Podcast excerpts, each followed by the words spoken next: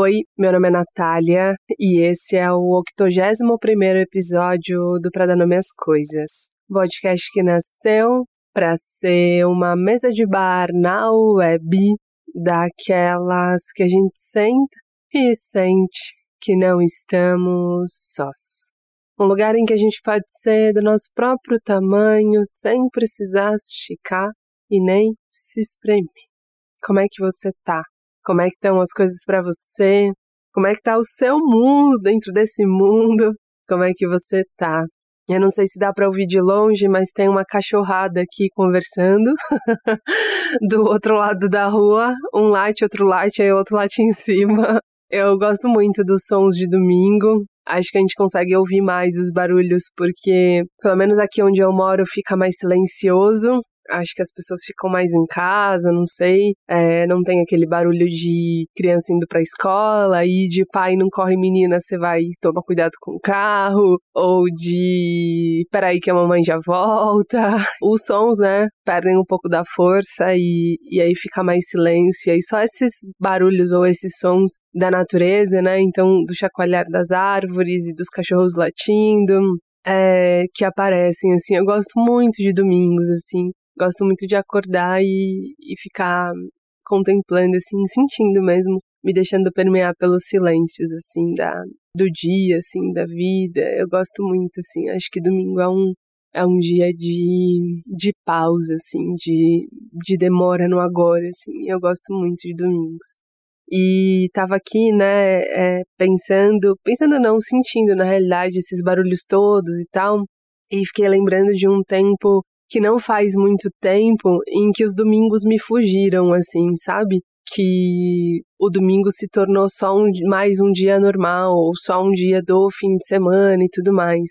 E agora que os domingos voltaram a me, me povoar e me habitar desse jeito mais sensível e mais intenso, eu fiquei pensando nessas coisas, né? Até compartilhei no meu Instagram pessoal, que é o Natiops, que a gente sempre diz que que o mundo dá voltas e sempre nesse tom meio ameaçador, né? Então, assim, ah, cuidado, hein? O mundo dá voltas, o mundo vai aqui voltar e te fazer lamber a comida que você cuspiu no chão e tudo mais, né? E aí, esses dias eu me dei conta, assim, num susto, de repente, que não é só o mundo que dá voltas, a gente também dá voltas, né? E que não precisa ser, e que não é, na realidade, nesse tom ameaçador, assim há algum tempo eu estava muito distante desses domingos e esses domingos como representação mesmo dessa interação com o mundo de um jeito mais sensível e de observação do mundo. E agora tô de volta para esses domingos, né? Como se eu tivesse dado uma volta e voltado pro que a gente chama de mesmo lugar, mas que nunca é o mesmo lugar, né? E quando a gente volta, a gente sempre volta de um outro jeito, assim. E tô falando isso porque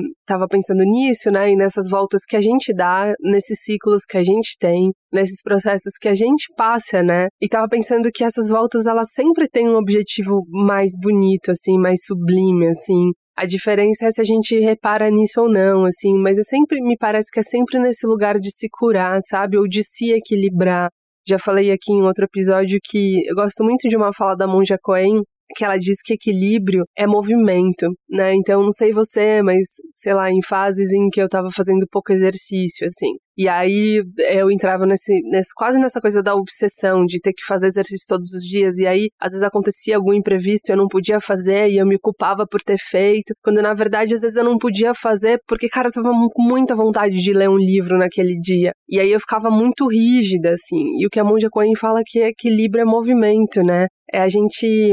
Porque se, se a gente ficar muito rígido, a gente afunda só para um dos lados, né? E equilíbrio é conseguir habitar todas as coisas, deixar que as coisas nos habitem e observando, né? Hoje eu tô como? Hoje eu tô de que jeito, né? Hoje o que, que eu posso fazer, né? E é muito louco, assim, é muito bonito pensar nisso, porque a minha relação, por exemplo, com exercício físico tem muito a ver com uma coisa de sentir que eu tô cuidando da minha saúde, assim. No episódio da Dureza Leveza de Mudar, eu conto um pouco dessa história, assim, da minha família com exercício, de quanto isso permeia a nossa história. Então é sempre nesse lugar de tô cuidando da minha saúde e tô fazendo algo por mim no futuro e tal. E às vezes, numa quarta-feira à noite, depois de um dia agitado e cansado, o que eu posso fazer pela minha saúde é, cara, fazer um chá quente, deitar na cama e ler um livro da Clarice, assim, que é também um jeito de cuidar da saúde. E eu gosto muito dessa ideia da, do equilíbrio como movimento, porque o equilíbrio como movimento ele permite que a gente habite a vida, a nossa própria vida e as coisas com um pouco mais de leveza e encontrando caminhos de alcançar o mesmo objetivo por vários caminhos e não por um só.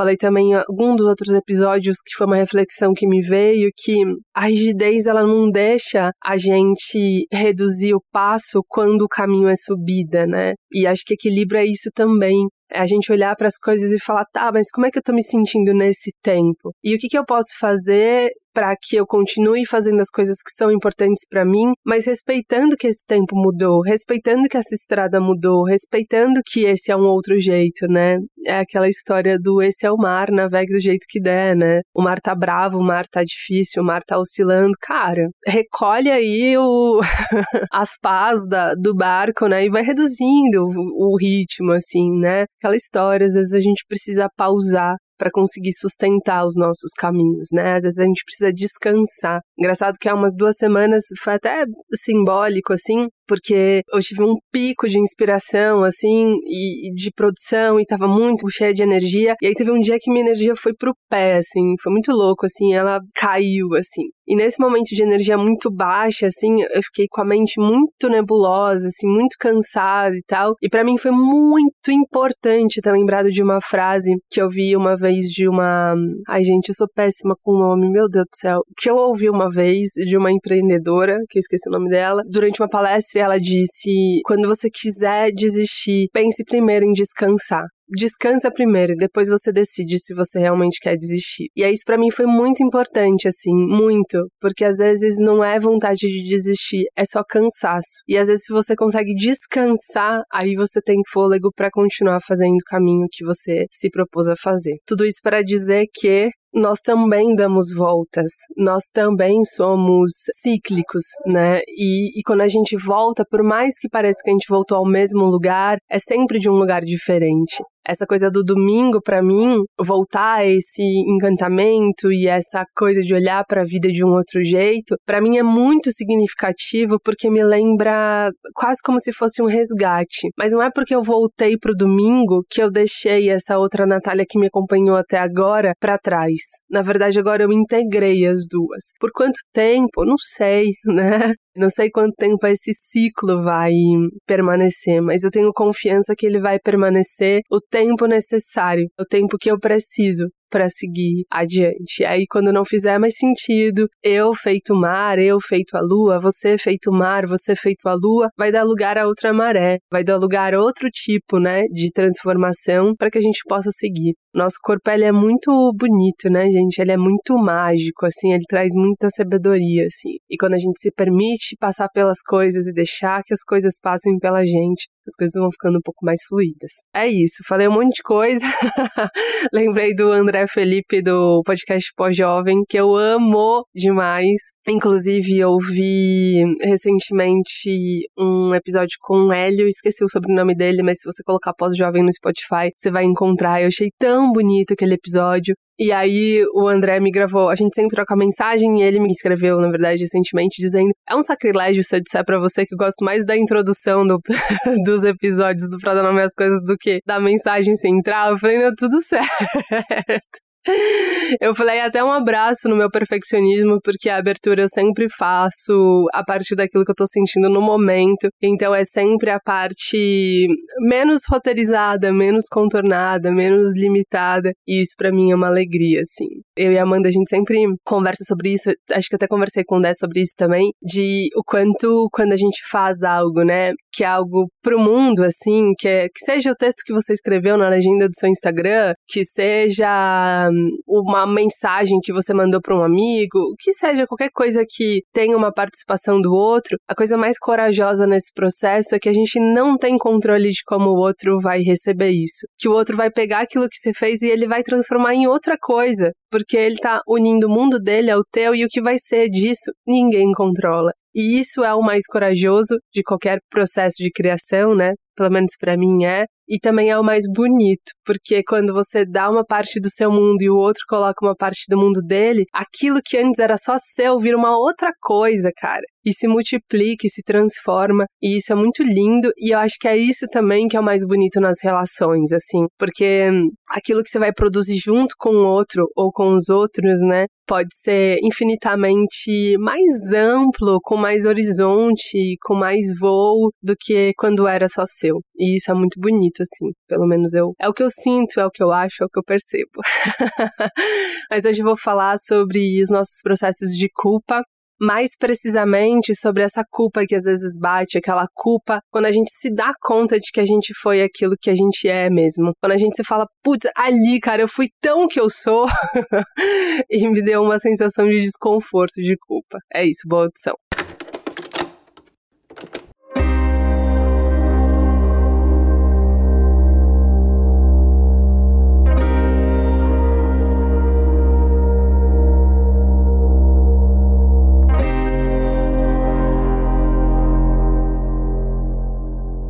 Eu não sei o que acontece na marginal de Tietê. Eu só sei que quando o trânsito parou, a minha cabeça parou junto. E aí eu tava de novo naquela reunião, abrindo o microfone, pedindo a palavra e falando uma coisa que minutos depois eu ia me arrepender profundamente. E ia me arrepender não pelo fato, não pelo que eu tinha dito, mas pela sensação de inadequação gigante que ia tomar meu peito minutos depois. A verdade é que eu tinha calculado mal a profundidade. Quem nunca, né?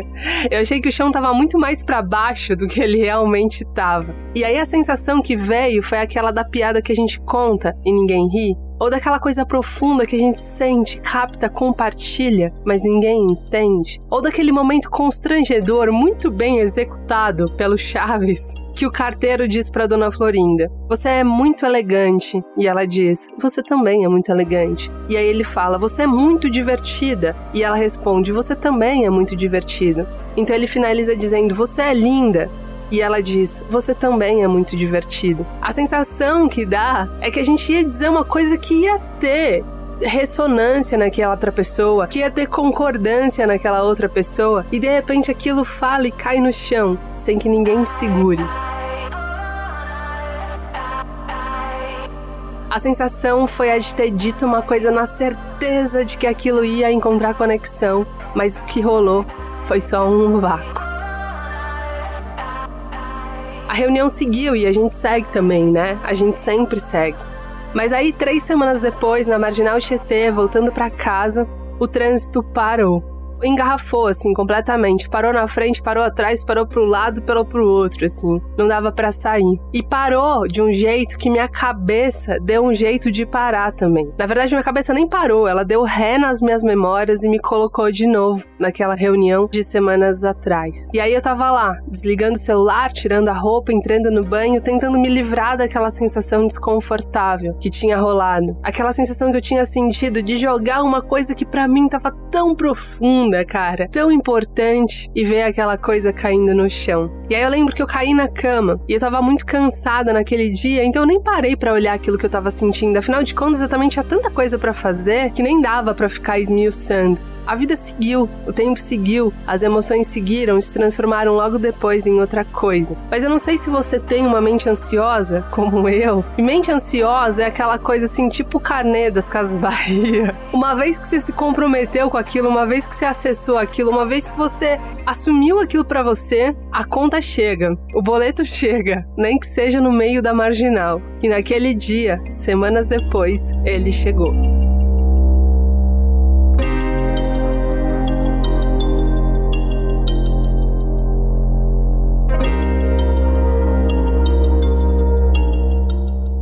Na verdade, aquela emoção já tinha chegado várias vezes. Mas como eu não tinha dado atenção, como eu tinha me preocupado com outras coisas no minuto seguinte, como eu tinha sido atravessada pelo dia a dia, pelo, pela vida, pela rotina, com coisas que eram realmente muito mais urgentes e importantes, eu não tinha olhado para aquilo. Acontece que emoção que não é vista, não é ouvida, não é escutada, não é observada, ela sempre volta. E aí naquele dia eu tava ali na Marginal Tietê, encurralada, sem conseguir escapar do trânsito e de mim. E aí eu tive que olhar para aquilo. Eu tive que me aproximar daquela memória que mais uma vez estava dando ré e estacionando na minha cabeça. Olhando para aquilo, eu ia descobrir um atalho. Na verdade, mais do que um atalho, eu ia descobrir um caminho. Um caminho que fez muito sentido para mim, que virou caminho para muitas outras memórias que vez ou outra se apresentavam na minha cabeça. Aquele dia na marginal de trânsito parado, eu encontrei um respiro, um jeito de caminhar, com aquilo, de perceber aquilo e de dar um mergulho mais profundo e de conhecer uma outra parte dentro de mim. E eu aposto que isso pode ser também uma outra parte dentro de você.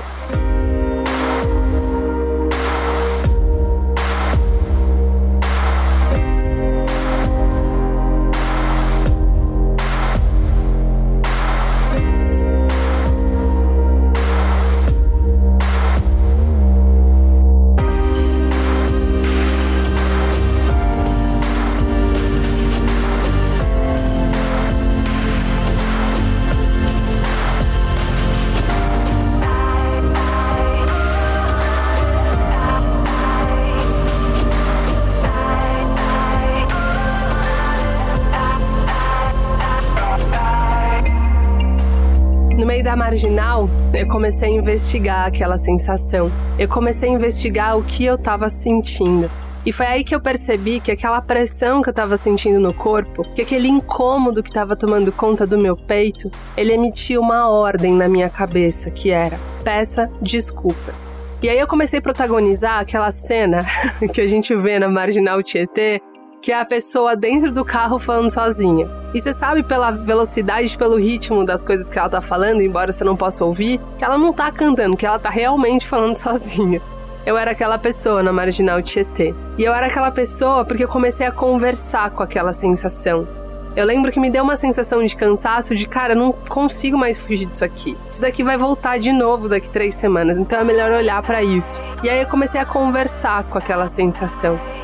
E naquela sensação e sentindo aquela sensação, eu perguntei: "Tá, você tá me dizendo aqui, corpo, você tá dizendo aqui para mim, mente ansiosa, que eu preciso pedir desculpas. Mas então me diz, eu peço desculpas para quem? E essa pergunta foi decisiva, porque eu me dei conta que não tinha um culpador fora de mim. Quando eu perguntei para mim mesma, para minha parte ansiosa, para minha parte que estava ali desesperada pedindo para que eu fizesse algo, para quem eu deveria pedir desculpas, ela não soube me dizer. Ela não soube pontuar, ela não soube apontar para quem eu deveria pedir desculpas. E por mais que ela rodasse na minha cabeça a imagem, o rosto de todas aquelas pessoas que estavam na reunião, parecia que não fazia sentido pedir desculpas para elas. E aí eu percebi, aí eu me dei conta que não tinha um culpador fora de mim. Portanto, não tinha para quem eu pedir desculpas. Na verdade, eu percebi mais do que isso. Eu percebi que naquele momento, quem me culpava era eu.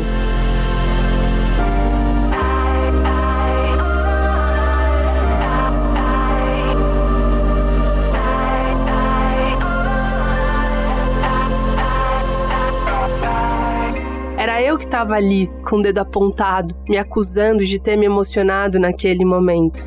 Era eu que estava ali dizendo que eu não deveria ter dito aquela coisa profunda que eu tinha percebido que eu não deveria ter agido de um jeito espontâneo. Não tinha ninguém para pedir desculpas do lado de fora, porque quem estava me culpando estava do lado de dentro. Era eu que estava ali, com o dedo apontado, me acusando, de ter agido de um jeito real, genuíno, espontâneo, leal a mim mesma. Mas podia ser você, você se culpando por ter se declarado e não ter sido correspondido, ou por ter tentado uma aproximação de alguém com quem você queria trabalhar e não ter sido bem recepcionado, ou ter agido de um jeito espontâneo e não ter encontrado eco no ambiente em que você estava, ou por ter sido leal à sua intensidade e não ter encontrado reciprocidade nisso. Podia ser você se culpando por ter feito algo que era genuíno, verdadeiro para você e por alguma razão aquilo não foi compreendido, encaixado, bem recebido, e aquilo te dá uma sensação de culpa, de inadequação, de cara, fiz alguma coisa errada aqui, fiz uma parada aqui que não foi bem recebida, que não encontrou eco nesse ambiente. Era eu me culpando por ter me emocionado naquela reunião, mas podia ser você.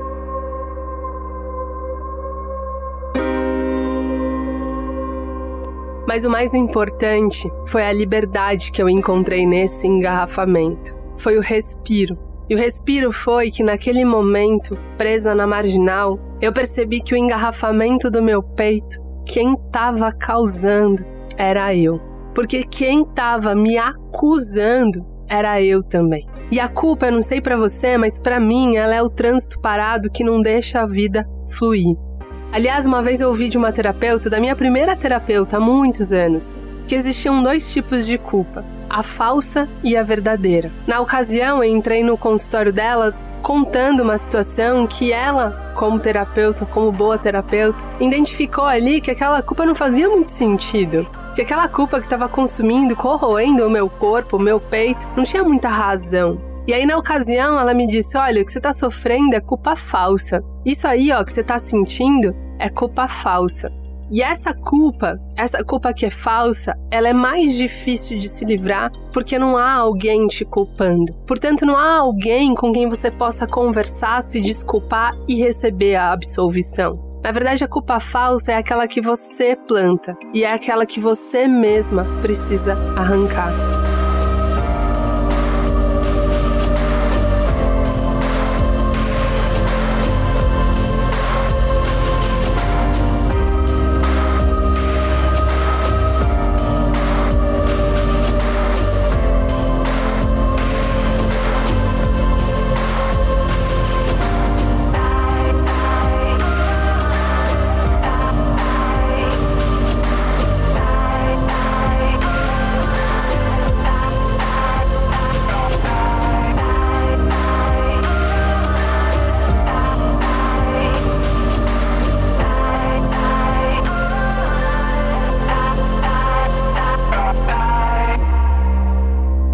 Estava me culpando ali. Ninguém mais. Era eu que estava me culpando naquele dia, há muitos anos, na entrada na sala da terapeuta, e era eu que estava ali me culpando no meio da marginal.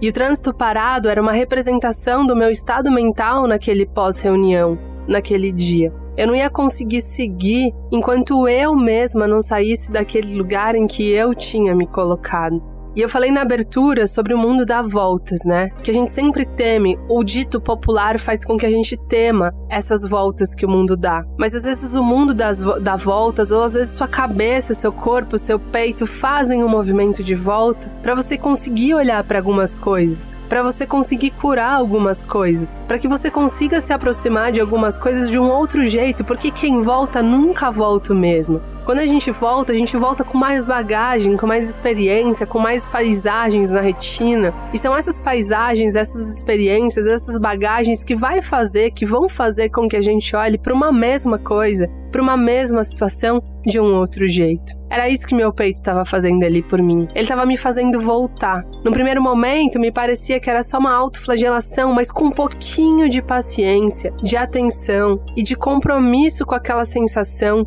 sem julgá-la de boba, sem julgá-la de, de besteira, porque era um sentimento meu, era uma sensação minha, e era uma sensação que, por mais boba que parecia, era ela que estava me fazendo parar. Então, com um pouco de compromisso, eu consegui olhar para ela, consegui entender ela e consegui me perguntar: se você não consegue me dizer para quem eu devo pedir desculpas, então quem te culpa?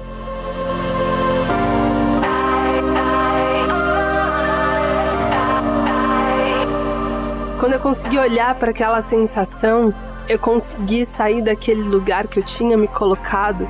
Quando eu consegui me perguntar: mas quem te culpa? Por que você grudou nessa culpa? Precisa realmente ter um culpado? E aí eu me dei conta dessa maravilha. Não havia culpados. Eu tinha me emocionado e aquela emoção era minha. Era o meu jeito de me expressar e tudo certo. E aquelas pessoas tinham um outro jeito de estar e receber o mundo e tudo certo também. Fazer essas perguntas em voz alta ajuda a gente cavar o solo da culpa e encontrar a raiz dela. E talvez ao fazer essas perguntas, que eu vou repetir porque elas são importantes de serem ouvidas, que são: mas quem te culpa? Por que você grudou nessa culpa? Precisa realmente ter um culpado? Ao fazer essas perguntas em voz alta, fazendo essas perguntas como se você estivesse cavando um solo para encontrar a raiz desse sentimento de culpa, talvez você encontre em algumas situações, talvez você perceba em algumas situações específicas que quem te culpa não é um indivíduo fora de você, mas parte de um sistema que às vezes está dentro de você parte de um sistema às vezes machista, homofóbico, patriarcal, racista e que de algum modo também ecoa dentro de você. E aí dar nome para isso também é um jeito de sair do lugar de autoacusação para o lugar de autocompaixão. É um jeito de sair do lugar de auto-julgamento para o lugar de autorresponsabilidade. É um jeito de sair do lugar de autoculpa para o lugar de autopercepção. Fazer essas perguntas ajuda a gente a encontrar onde que tá a culpa, quem culpa e se precisa ter culpa. Alguns indivíduos nessa sociedade toda atrapalhada que são ensinados a sentirem culpa. Eu vim de uma família cristã, nasci numa família cristã, e a culpa ela permeia muito o cristianismo, infelizmente. Acho que muito pela deturpação da mensagem, né? Mas tem essa sensação de culpa. Então, isso é uma questão que eu trago comigo e que para mim essas perguntas foram muito fundamentais e importantes. Porque quando eu percebo, quando eu me dou conta de perguntar quem me culpa, eu consigo trazer luz para esse assunto e perceber mesmo se essa culpa tá fora ou se essa culpa foi só um sistema implantado, educado dentro de mim, do qual eu preciso me livrar dia após dia. No fim, o que eu quero dizer, o que eu quero trazer, o que eu quero celebrar junto com você é que o trânsito andou. E com essas perguntas, eu consegui encontrar um caminho mais livre dentro de mim. E eu espero que com essas perguntas você também consiga encontrar um caminho mais livre dentro de você. Porque a culpa é isso. A culpa é esse trânsito, esse engarrafamento, esse mar de carros que não deixa você sair do lugar. Mas eu acho que o grande lance dessas perguntas é uma ferramenta para que você encontre essa raiz, assim, se essa culpa ela vem de alguém de fora que tá te culpando e te acusando, ou se na verdade é só um sistema parado dentro de você. E eu acho que o que eu queria também, para além disso, trazer com essa história, às vezes a gente negligencia coisas que são muito importantes pra gente, porque a gente categoriza essas coisas que são muito importantes pra gente como emoções bobas. Eu mesma, quando essa, essa sensação veio para mim e antes de escrever e de estruturar os pensamentos sobre esse episódio, sobre essa experiência, por várias vezes eu pensei, cara, mas que bobagem, né, cara? Eu fiquei toda impactada por causa de uma bobagem, por causa de uma bobagem numa reunião. Mas isso é uma grande armadilha, porque é definindo e categorizando as nossas emoções como bobagens que elas se transformam naquela casa em que a gente vai vivendo e negligenciando e quando a gente vê ela tá cheia de rachadura e o teto cai em cima da nossa cabeça. Se a gente conseguir olhar para as nossas emoções sem julgamento e com verdade, com honestidade, talvez ela seja um grande caminho em direção ao nosso autoconhecimento. Como essa experiência para mim se transformou mesmo, né? Era uma coisa que eu achava que era uma bobagem, uma idiotice, uma coisa sem sentido, um sentimento num dia hipersensível. E no final das contas ela se transformou numa grande ferramenta de autoconhecimento. Com essas três perguntas que eu vou repetir para você não esquecer e que são: quem te culpa? Por que você grudou nessa culpa? E precisa realmente ter um culpado?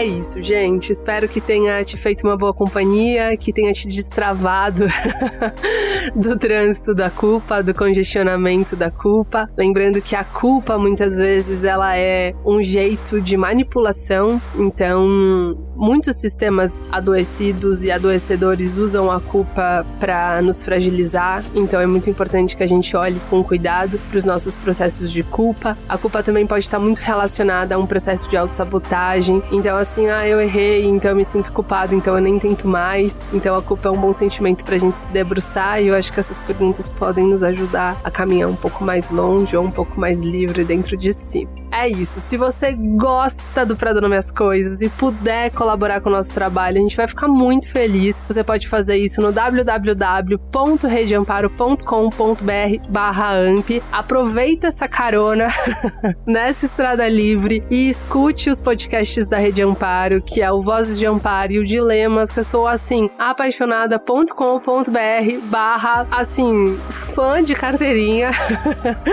é, você pode apoiar o nosso trabalho lá e os podcasts da Rede Amparo. Se você puder conseguir, tiver disponibilidade, sentido para você e conseguir divulgar o nosso podcast por meio das redes sociais, isso é muito legal porque outras pessoas chegam para nossa mesa por meio disso. E se você assim tiver, sabe, a disponibilidade e a bondade de contar pra gente como esse episódio te chegou no nosso Instagram, que é para dar nome às coisas, a gente fica muito feliz também. É isso, gente. Muito obrigada e a gente se encontra na semana que vem. Um beijo.